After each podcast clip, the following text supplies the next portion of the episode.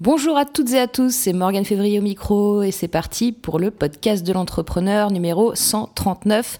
Comme chaque vendredi, je suis votre hôte pendant 20 minutes, une demi-heure. Je ne sais pas encore combien de temps va durer ce podcast aujourd'hui. On va voir ce que ça donne. Je vais essayer de ne pas trop trop dépasser, de ne pas rester 3 heures avec vous. Beaucoup d'actu cette semaine. Je serai en conférence en ligne sur le Congrès international du marketing au féminin. Je serai au salon SME pour une conférence live avec vous le 26 septembre. Vous avez toutes les infos de toute façon de tous ces événements gratuits euh, qui sont sur mon blog www.buzzimob.fr simob.fr. Voilà, j'ai fini avec la petite partie actualité. Alors, il y a beaucoup, on va dire, pas mal d'autres actualités. J'ai eu des semaines assez chargées là depuis la rentrée de septembre. On est seulement le 15, mais euh, on est le 15 ou on est le 14 Je ne sais plus. On est le 15, effectivement. On est le vendredi 15 septembre 2017 et euh, c'est vrai que j'ai Comment vous dire? J'ai besoin de temps de cerveau disponible.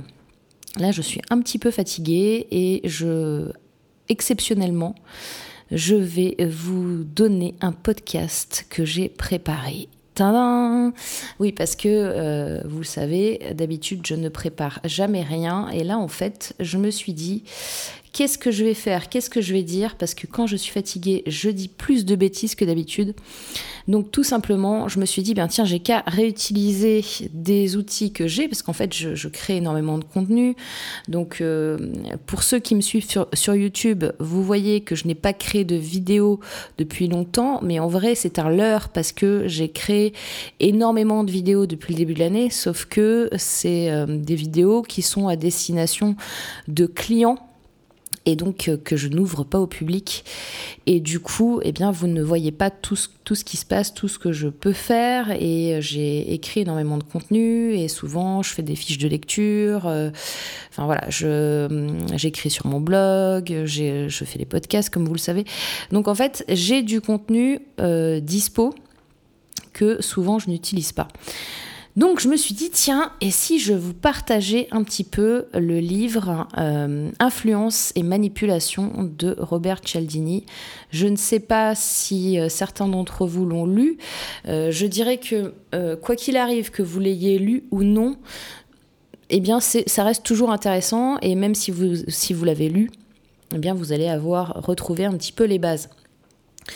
Donc, euh, le but euh, du livre Influence et manipulation de Cialdini, c'est d'observer de l'intérieur les techniques et les stratégies les plus efficaces en termes de persuasion qui sont euh, faites ben, déjà chez les professionnels afin de définir eh bien, des principes de psychologie qui vont influer ou non sur notre tendance à satisfaire une requête, par exemple.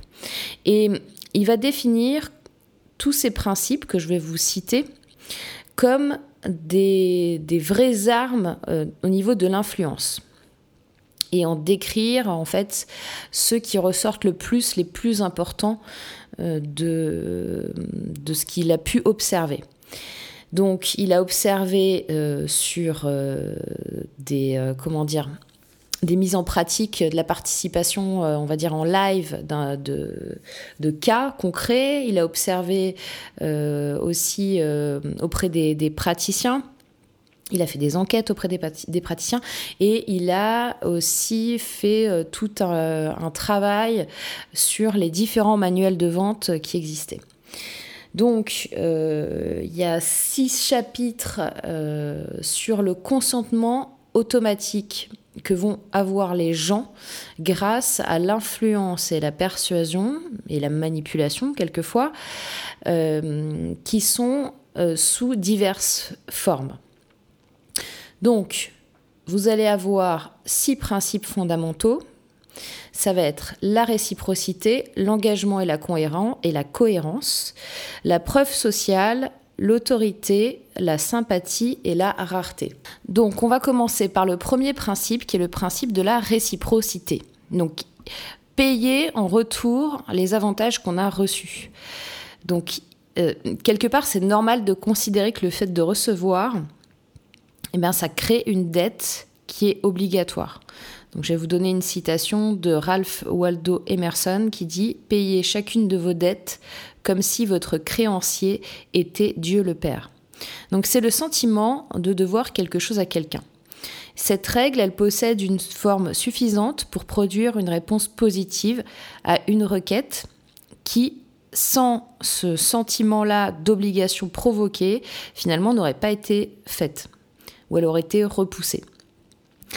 Et là-dedans, il y, a un principe, enfin, il y a de la sympathie qui rentre en jeu parce qu'on ressent de la sympathie pour quelqu'un. Euh, on est plus ou moins enclin à faire ce que va demander cette personne, plus que si quelqu'un vous est totalement antipathique. Un autre aspect de la règle, c'est que nous pouvons déclencher un sentiment de dette euh, même quand on donne quelque chose qui n'a pas été demandé. Et les pressions sociales sur cette, règle sont l'obligation de donner, de recevoir et de rendre. Donc bien que l'obligation de rendre constitue l'essence même de la règle de réciprocité, eh c'est finalement l'obligation de recevoir qui rend la règle si facile à exploiter. Parce qu'elle va euh, réduire notre liberté de choisir envers qui nous nous endettons et met ce pouvoir entre les mains de l'autre personne. La reconnaissance, euh, c'est un sentiment qui est souvent désagréable parce que souvent on n'aime pas être euh, l'obligé de quelqu'un, on n'aime pas devoir quelque chose à quelqu'un. Enfin, il, est rare que les gens aiment ça en fait. Donc on est conditionné à en fait se sentir mal à l'aise dans cette position. Donc si on peut passer outre euh, ce besoin de rembourser les dettes, si on pouvait passer outre ça, eh bien on arrêterait la séquence de, réciprocité qu'a mis en avant euh, Cialdini. Et euh, finalement, ben, la personne à, laquelle on s'adresse serait peu enclin à nous donner quelque chose par la suite. Et ce résultat-là ne serait pas profitable à la société. C'est pourquoi nous nous sommes entraînés depuis l'école à finalement étouffer, étouffer psychologiquement euh, sous le poids de la reconnaissance. La reconnaissance, c'est quelque chose de très important. Et ceux qui, qui ne, ne, jouent pas le jeu de cette règle de réciprocité en acceptant les présents d'autrui sans essayer de rendre l'appareil, c'est ultra mal vu dans un groupe, c'est ultra mal vu dans la société. Euh, et, c'est quelque chose, voilà, les gens évitent euh, de demander quelque chose quand ils savent qu'ils n'auront pas la possibilité de rendre l'appareil, de payer en retour. Parce que le coût psychologique peut dépasser la perte matérielle.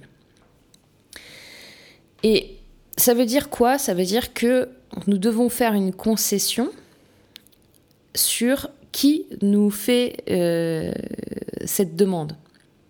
Par exemple, lors d'une requête d'une personne, euh, si on refuse une première demande, par exemple, je ne sais pas, euh, il y a un vendeur qui vient frapper à votre porte, et il va dire est-ce que vous voulez acheter, alors ça n'existe plus, mais j'allais dire la, bibliothèque Larousse, des, des livres, est-ce que vous voulez acheter mes livres Si on refuse, donc on refuse la demande, mais lorsque le vendeur va faire une offre qui a l'air moins intéressante pour lui. C'est-à-dire, ah bah, si, je peux peut-être m'arranger euh, pour, euh, pour avoir, euh, pour vous faire un prix, mais bon, par contre, du coup, ça va baisser ma commission, etc.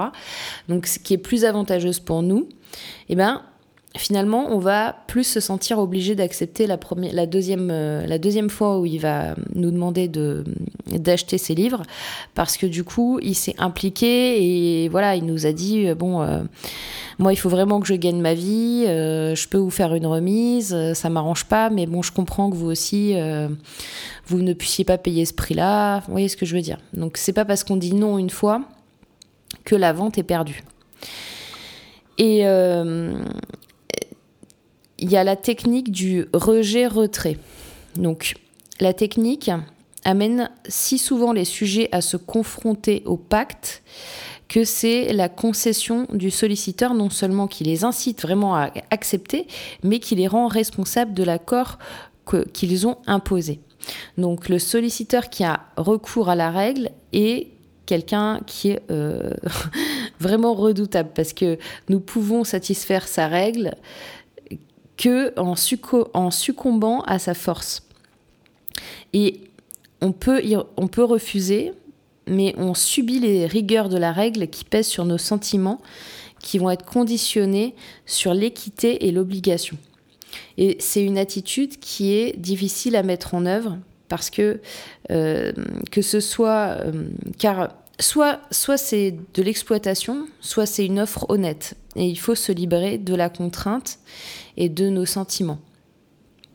Donc il y a l'exemple de la du mouvement euh, Krishna euh, la secte a commencé par solliciter de façon spectaculaire des passants, des groupes de disciples qui se présentaient souvent, la tête rasée, vêtus de robes informes, etc. Et ils agitaient des chapelets, des cloches, tout en demandant, en faisant la quête en fait euh, dans une rue centrale. Et c'est une technique qui a été efficace pour attirer l'attention, forcément, parce que c'est quelque chose qui est voilà les, gens se disaient mais qui c'est ces gens euh, qui euh, qui agitent des chapelets des cloches qui sont bizarres avec la tête rasée euh, mais ça donnait pas forcément de bons résultats. Et c'est pour ça que la secte elle a décidé de changer cette tactique là pour mettre en place une technique de sollicitation qui mettait en jeu le principe de réciprocité donc comment ça marche en fait ce qu'ils ont fait c'est ils ont toujours sollicité des contributions dans des lieux publics où passent de nombreux passants, euh, particulièrement dans les aéroports. Et avant de solliciter la personne, elle va recevoir un cadeau qui peut par exemple être un livre, une fleur euh, ou je ne sais pas quoi. Et le, patient, le passant qui se retrouve donc avec cette fleur dans la main, euh, eh ben, c'est difficile maintenant de, de refuser euh, quand on, par exemple, quelqu'un dans la rue vous tend une fleur, c'est difficile de, de refuser. Euh, et euh, il, il, disait non, c'est un cadeau pour vous. Et c'est que lorsque le membre de Krishna a créé une situation favorable à la réciprocité qu'il va demander une contribution en faveur de son mouvement. Euh, moi, ça m'est déjà arrivé dans le métro d'avoir quelqu'un qui m'arrête, euh, qui me tend un livre et qui me dit euh, tenez c'est pour vous. Alors je, suis un peu interrogée je me dis waouh mais qu'est-ce qui se passe qu'est-ce que vous voulez? Dit, non non c'est pour vous c'est un cadeau je travaille pour une association etc donc il me parle du coup il me parle de son association. Et puis finalement il m'en donne un autre je dis ok mais j'ai pas j'ai quasiment rien j'ai pas d'argent etc je devais avoir peut-être 2,50 euros en poche et encore.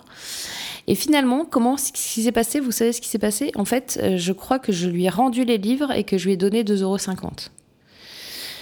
Euh, parce que et, s'il m'avait abordé en me demandant est-ce que vous avez des sous pour ma, mon association? En plus, je suis dans le métro, donc je trace. Ben, je me serais pas forcément arrêtée. Euh, en plus, j'ai mon Walkman et tout. Je, enfin, mon Walkman, mes écouteurs je, je, me, je me serais pas forcément arrêtée et j'aurais dit non, désolé, et puis je serais passée, quoi. En plus, pour fouiller, pour trouver mes 2,50€, j'ai bien fouillé parce que j'étais même pas sûre d'avoir d'argent. Bref. Donc voilà. Donc vous voyez, il a, il a, commencé par me donner son livre.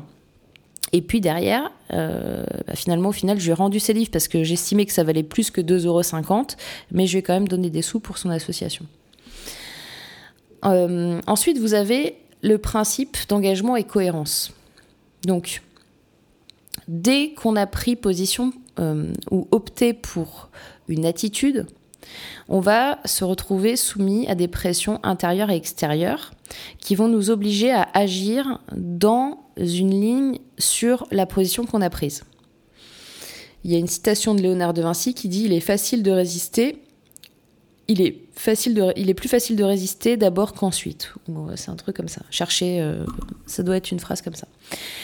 Donc, ça veut dire quoi?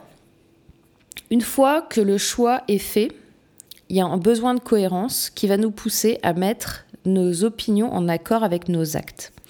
Et c'est la force du principe de cohérence dans la détermination de nos actes. Euh, quelqu'un qui, ne cesse de, changer d'avis, euh, ça va être quelqu'un qui, on va dire, ah, il est, il est, il est capricieux, euh, il est, il y a un autre mot pour ça, c'est une girouette, etc. Et quelqu'un qui va se laisser influencer par très souvent par les gens, on va lui dire que c'est quelqu'un qui est faible, qui est volatile, qui ne sait pas prendre de décision, qui pense pas par lui-même, etc. Et quelqu'un euh, qui ne met pas en accord ses opinions et ses actes, ça va être quelqu'un qui n'est pas euh, pas intègre, qui, qui n'est pas cohérent, qui peut être hypocrite, qui euh, qui voilà, qui, qui, qui pas du tout en accord avec lui, ses valeurs, ses opinions. Donc du coup voilà, il n'est pas aligné. ça, ça peut poser un gros problème. Et à l'inverse, L'inverse, c'est quelqu'un qui est intelligent, qui a un fort caractère, euh, parce que de toute façon, c'est la cohérence de ce qu'on est qui va fonder la logique, la, rationalité, l'honnêteté, la stabilité. Et Cialdini euh, nous dit ceci. Fixez-vous un objectif et écrivez-le. Quel que soit l'objectif, l'important est de le fixer pour savoir ce que vous recherchez et donc de l'écrire. Il y a un élément de magie dans le fait d'écrire quelque chose. Vous verrez le résultat. Et il dit aussi que le fait de rendre public va renforcer cette efficacité. C'est-à-dire qu'une fois la décision prise, la cohérence va nous permettre d'adopter un comportement euh, où on n'a pas besoin de réfléchir on, va maîtriser sans effort son environnement quotidien. On va pas forcément euh, avoir besoin de, re-réfléchir 100 ans dessus, à utiliser nos facultés intellectuelles, etc. On a pris la décision, elle est en cohérence avec ce, qu'on est, du coup, on est bien. Et on s'abrite derrière un mur de cohérence qui va nous protéger finalement des conséquences qu'on aurait ou qu'on va avoir quand on va réfléchir. Et là-dessus, sur justement ce principe d'engagement et de cohérence, eh ben, tout simplement, vous connaissez les techniques de vente du pied dans la porte. Et eh ben en fait, il y, a plusieurs techniques de, vente du pied dans la porte. Hein. Je vais peut-être pas toutes vous les citer là parce que déjà, je pense que en fait, le podcast il va être vachement long. Bref, euh, donc toutes les techniques de pied dans la porte, ça va utiliser les mêmes principes, ceux de l'engagement, manipuler l'idée qu'un individu, en fait, va se fier à lui-même. Lorsqu'on a modifié cette image, eh bien, l'individu va se conformer tout naturellement à ce qu'on lui demande dans la ligne de son nouveau comportement. Les engagements rendus publics, c'est des engagements qui sont durables. Et chaque fois qu'un individu prend une position en public, il va se sentir obligé de conserver cette décision afin de paraître le plus cohérent possible.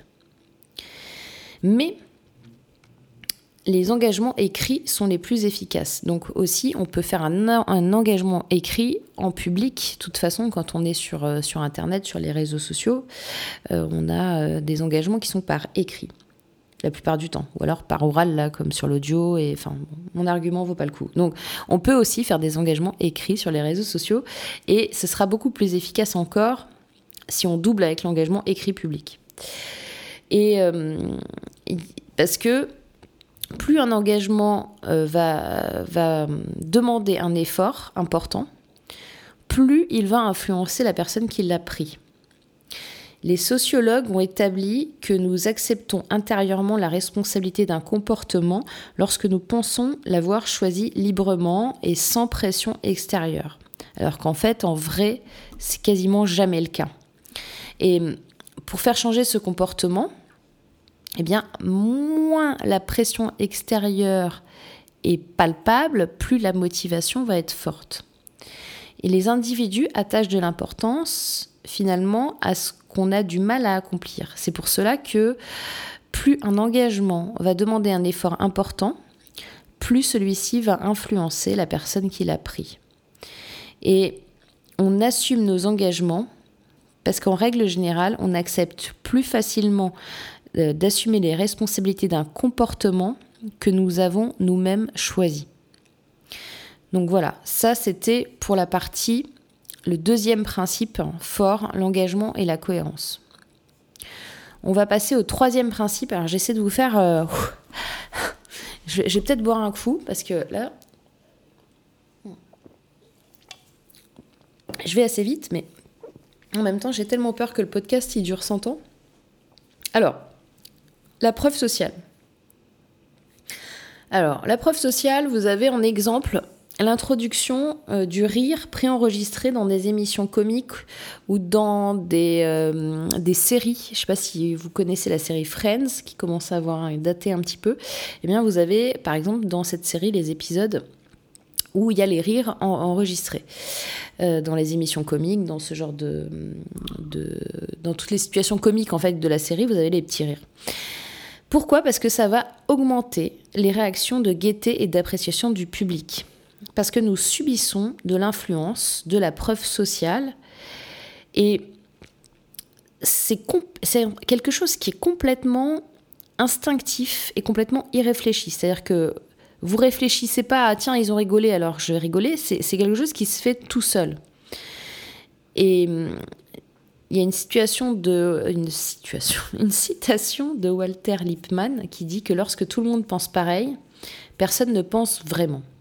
En général, on va penser que on va faire moins d'erreurs si on agit avec conformisme. Vous savez, je vous ai déjà parlé du conformisme dans un autre épisode. Si on agit conformément à la masse, au groupe social, aux indications que nous donne le groupe, eh ben, on fera moins d'erreurs, on sera euh, euh, plus, euh, on sera mieux dans notre vie, etc. Donc, en fait, finalement, par rapport au rire, eh ben, on, pense peut-être inconsciemment, et ce que je vous disais, hein, c'est vraiment euh, instinctif et irréfléchi, que euh, les rires des, autres est une preuve de qualité comique d'une situation. Et on va réagir euh, finalement aux stimuli sonores que va, en entendant le rire, plutôt qu'à la situation qui va faire rire. Et c'est vrai que vous allez vous trouver, je sais pas si ça vous est déjà arrivé, d'avoir un fou rire avec quelqu'un où vous riez, mais vous ne savez même pas pourquoi. C'est-à-dire que le fait d'entendre quelqu'un rire va vous faire rire. Et ça va arriver aussi souvent quand les, les gens ont des rires euh, assez... Euh, folkloriques. Je, connais quelqu'un que je ne citerai pas dans le podcast. Je vous assure que euh, et, et, là je suis en train de vous voyer en fait. Je t'assure que si tu l'entends rire, tu vas rire aussi. Donc c'est ce qu'on appelle le, rire communicatif. Et pour la vente, finalement, euh, il, va il va suffire de dire que d'autres personnes trouvent votre produit, trouvent ton produit bon, pour que toi-même, tu sois convaincu qu'il est bon. Enfin, c'est un des facteurs qui fait que tu vas être convaincu qu'il est bon. D'où l'importance des témoignages clients dans vos produits. Parce que c'est une preuve sociale. On se dit, tiens, si cette personne-là, elle a trouvé que c'était bien, alors ça doit être bien. Et l'ignorance collective, c'est en fait euh, quelque chose dans lequel chaque individu va conclure de l'impassibilité générale que tout va bien. C'est-à-dire que si personne ne dit rien, tout va bien. Et lorsque et dans ces cas-là, il va suffire d'une personne pour, euh, par exemple, euh, si vous avez une situation de quelqu'un qui se fait agresser, si personne ne bouge, personne ne bouge. Donc si les gens sont passifs, les autres vont être passifs. Après, il y a toujours des exceptions, des personnalités plus fortes. Donc peut-être que dans le groupe, on aura la chance d'avoir quelqu'un qui va dire mais c'est pas possible, qui va intervenir. Et à partir du moment où il y a une personne qui y va, vous allez voir, il y a d'autres personnes qui vont y aller. C'est un petit peu, alors à, échelle euh, beaucoup moins grave, le coût de la file d'attente euh, pour passer son ticket dans le métro. Vous avez toujours une file où il y a personne. Moi, en général, c'est celle que je prends. Et en fait, euh, je m'aperçois que quand je prends cette file-là, alors pourquoi il y avait personne? Bah Parce qu'il y avait personne. Voilà, tout simplement. Et quand je vais prendre cette file-là, eh ben, je vais avoir des gens qui vont me suivre derrière. Mais il a fallu que quelqu'un fasse le pas de passer à l'action. Pourquoi aussi? Parce que c'est mal vu quand on est dans un groupe de faire quelque chose différemment. C'est mal vu de... Euh, comment dire? On, tient à, être normal. C'est pour ça que tout le monde aussi fait la gueule dans le métro. Si quelqu'un se met à chanter ou quoi que ce soit, ça va être bizarre. Le groupe va juger cette personne. Et le groupe, quand il y a 50 personnes dans le métro, qu'il y en a un qui chante, ben, ça forme un groupe par rapport aux autres personnes. Sur les 49 autres personnes, ça fait partie d'un groupe qui regarde et qui se dit mais qu'est-ce que fait cette personne en train de chanter? Parce que garder notre sang-froid en public, euh, c'est important.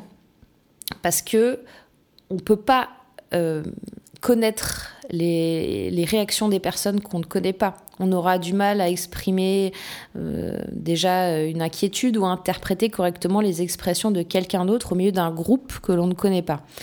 Donc comment on va réagir? On va se reporter directement aux indications du groupe social qui va être présent.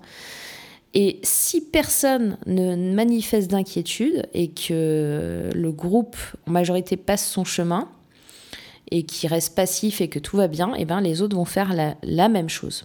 Donc si un groupe ne réagit pas devant une situation, ben c'est c'est pas c'est pas parce que euh, ils sont indifférents finalement, c'est plus parce qu'ils se comportent comme les autres parce que c'est bien dans le groupe social et c'est aussi de l'incertitude de euh, est-ce que je dois agir en fait? Il y a euh, quelque chose qui s'appelle l'effet euh, euh, comment s'appelle? W-E-R-T-H-E-R, e weather, weather, je sais pas comment on dit ça. après qu'un meurtre ou un suicide soit largement diffusé sur les chaînes de télévision, eh bien, vous allez, vous allez avoir un taux de décès qui augmente significativement derrière. Les individus déterminent le comportement à suivre d'après euh, l'acte d'autres personnes qui vont être en difficulté. On arrive au quatrième principe fondamental euh, de Robert Cialdini, qui est la sympathie. Dans la vente, la sympathie, c'est vital pour la réussite parce que on va accéder plus volontiers aux requêtes des personnes qui nous sont connues ou sympathiques. Ça veut dire quoi? Ça veut dire que l'apparence physique est importante. Euh, quand, euh, quand je parle d'apparence physique qui est importante, c'est pas forcément d'être tiré à, quatre épingles, etc. Mais c'est plus euh, un physique harmonieux, euh, euh, quelqu'un qui, voilà, pas forcément qui s'habille en haute couture, mais qui qui est pas habillé avec un sac poubelle, quoi. Vous voyez, qui va. et j'ai encore dit vous, je vais jamais y arriver à dire tu. Ça va refléter de la sympathie, du talent, de la bonté, de l'honnêteté, et, et vous et tu vas même pas t'en rendre compte. Et la sympathie, elle va être déclenchée aussi dans le fait de se reconnaître envers quelqu'un, de reconnaître euh, par exemple ses qualités, ses défauts, son parcours, euh, sa façon de voir les choses. Du coup, cette personne-là, elle va nous paraître beaucoup plus sympathique. Et du coup, on pourra persuader cette personne plus facilement. Donc après, il y a des personnes qui vont utiliser cette technique de sympathie pour justement obtenir quelque chose et être un influenceur, influencer finalement la personne. Par exemple, euh, si euh, je, te dis oh là là, euh, t'es super bien coiffé aujourd'hui, t'as une super coupe de cheveux, j'adore ce que tu portes, j'adore ce que tu fais, t'es absolument génial, je t'aime, n'oublie pas, tu es un gagnant. Enfin, des choses, euh, on va dire, flatteuses, des, euh, voilà, des mots très flatteurs. Euh, ben, il va y avoir un effet de familiarité, il va y avoir quelque chose qui, qui va faire que notre attitude a été influencée par le nombre de fois où cette personne a offert des compliments. C'est-à-dire que un bon vendeur, un bon commercial, il va essayer, même s'il vous connaît pas, hein, de vous dire que vous êtes formidable, etc. Il va peut-être pas vous vendre quelque chose sur le moment, mais ça va être ancré en vous. Et du coup, forcément, eh bien, à un moment donné, vous allez euh, vous dire ah bah cette personne elle est sympathique et vous allez lui faire confiance et vous allez finalement acheter son produit ou son service ou bref ce qui ce qui vend. Et euh, il y, a, y, a, un truc qui disait là-dessus, c'est euh, le conditionnement et l'association. Une personne peut être victime de d'une réaction euh, spéciale qui va être due aux associations d'idées, parce qu'on a tendance à tenir responsable un messager qui apporte de mauvaises nouvelles. En développement personnel, on dit souvent ne tuez pas le messager. Et ce principe, ça va s'appliquer aussi bien pour euh, des bonnes choses que des mauvaises choses.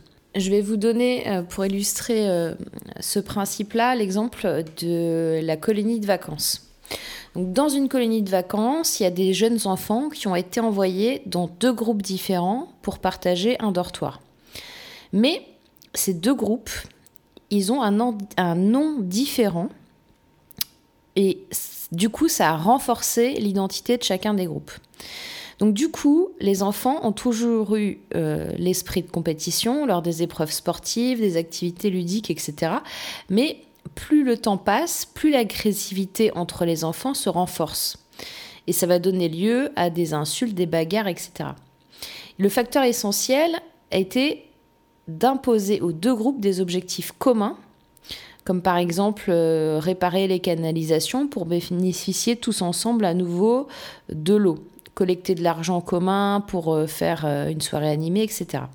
Et pour finir, le principe d'association consiste à associer des éléments en commun, même si ces deux éléments n'ont au fond rien à voir entre eux. Comme par exemple l'association qui est faite entre le présentateur de la météo et le mauvais temps. Parce que en vrai, euh, le présentateur, s'il fait pas beau, on n'y est pour rien. Mais il y, y, a des gens qui vont associer le présentateur météo au mauvais temps. Et toutes les choses agréables peuvent prêter leur qualité sympathique aux idées, aux produits, aux personnes qu'on leur a associées. On peut voir que les publicitaires ont bien compris ce principe et on recourt aux associations positives par exemple, association de leurs produits avec des choses que nous aimons. Euh, euh, par exemple, quand vous voyez les pubs pour le parfum, c'est très classe. Euh, il y a une femme, un homme, ils s'aiment, ils s'aiment pas, des belles voitures, des bijoux, des choses qui brillent. Et, et tout ça, c'est très important. On va passer maintenant au principe d'autorité. Alors j'ai l'impression que ça fait un peu plus d'une demi-heure. Est-ce que je vais pouvoir finir Allez, je vous le fais en vitesse. Donc, le principe d'autorité, citation de Virgile, suivez un expert. Donc, lors de l'expérience de 1000 grammes dont je vous avais parlé sur la soumission à l'autorité, eh bien, les sujets ne se rendaient pas compte du danger que des, des décharges qu'ils donnaient à leurs victimes. Les sujets, ils faisaient consciencieusement la tâche jusqu'à la décharge maximale. Et pour 1000 grammes, il s'agit d'un sentiment de déférence envers l'autorité qui existe finalement au fond de nous, au fond de nous tous. L'incapacité des sujets à se refuser d'accomplir des gestes demandés par le responsable de l'étude, c'était très très rare. Et dans cette expérience, sans les, sans les directives sur place des chercheurs qui étaient à côté euh, des, sujets, leur demandant de continuer, eh bien, euh, finalement, ils n'auraient jamais continué, ils auraient rapidement arrêté l'expérience. Donc, on apprend depuis notre naissance que l'obéissance aux autorités compétentes, c'est quelque chose de bien. C'est quelque chose qui est louable et que désobéir, c'est pas bien, c'est condamnable. Et c'est un message essentiel qui est contenu dans toutes les comptines, toutes les histoires, toutes les chansons qu'on a répétées dans notre enfance, qui, euh, c'est les notions de soumission, de fidélité à la loi légitime, qui occupent une très grande place. Et euh, notre obéissance, elle est souvent provoquée par une manière de déclic sans délibération constante. L'information que nous donne une autorité reconnue, en fait, peut être un raccourci pour décider de la conduite à tenir. Donc ça veut dire que c'est bien pour nous de suivre l'autorité. C'est quelque chose qui est acté depuis qu'on est petit. On sait que obéir c'est bien, on sait qu'il y a quelqu'un qui est légitime pour nous dire que c'est bien ou que c'est pas bien. Et donc, grâce à, la grande sagesse des experts, mais aussi parce que l'expert, euh, comme à l'école, hein, va, distribuer des, récompenses et des punitions. Hein, peut attribuer ça aussi une forme d'autorité d'un professeur, par exemple, quoique de plus en plus maintenant, c'est plus le cas. Bref. Euh, c'est difficile de céder, euh, du coup, au fait de se dire ah bah non, je, m'en fiche de l'autorité. C'est quelque chose qui a été inculqué, qui est dans notre culture. Et c'est un, une facilité parce que du coup, on n'a pas besoin de réfléchir, on n'a pas besoin de penser. On va réagir finalement au lieu de penser. Les militaires dans l'armée, euh, eh bien, ils ont des ordres, ils sont pas là pour réfléchir. C'est-à-dire qu'on va leur dire, tu dois aller là, euh, tu dois faire ci, tu dois faire ça. Et le militaire, il va pas dire, ah non, parce qu'attends, parce que moi j'ai étudié euh, l'angle du truc et je pense qu'en fait, on devrait plutôt commencer à 7 heures du matin au lieu de 5 heures, etc. Non, le militaire, il va dire, ok, il va y aller, il va faire. Donc, dans la publicité, l'apparence de l'autorité, finalement, elle va être suffisante. Il y a plusieurs symboles qui peuvent déclencher notre comportement euh, si jamais il n'y a pas d'autorité véritable qui est établie. Euh, les titres, les vêtements, les accessoires euh, qui évoquent l'autorité vont suffire. C'est juste une image qu'on a et ça va suffire pour notre inconscient de nous dire, ok, cette personne-là, c'est un expert. Et et forcément, quand on est un expert, on a des meilleures chances sur la persuasion. Et c'est pour ça aussi que vous allez avoir des gens euh, sur Internet ou même dans la vie qui, de la façon dont ils se présentent, selon euh, l'autorité apparente qu'ils ont, eh bien, ils vont euh, du coup être beaucoup plus persuasifs. Donc on peut se positionner en expert si on optimise tous ces codes-là. C'est pour ça aussi que vous allez avoir des vendeurs ou des cadres qui sont en costume cravate. Parce que oui, l'habit va faire le moine et que ça fait une preuve euh, finalement visuelle, inconsciente chez nous, d'autorité et d'expertise et de sérieux. Le dernier principe, c'est le principe fondamental de la rareté. Alors tout simplement, les bons plans, les bonnes affaires euh, vont nous paraître plus intéressantes si elles sont occasionnelles, si c'est pas quelque chose qu'on peut avoir tout le temps.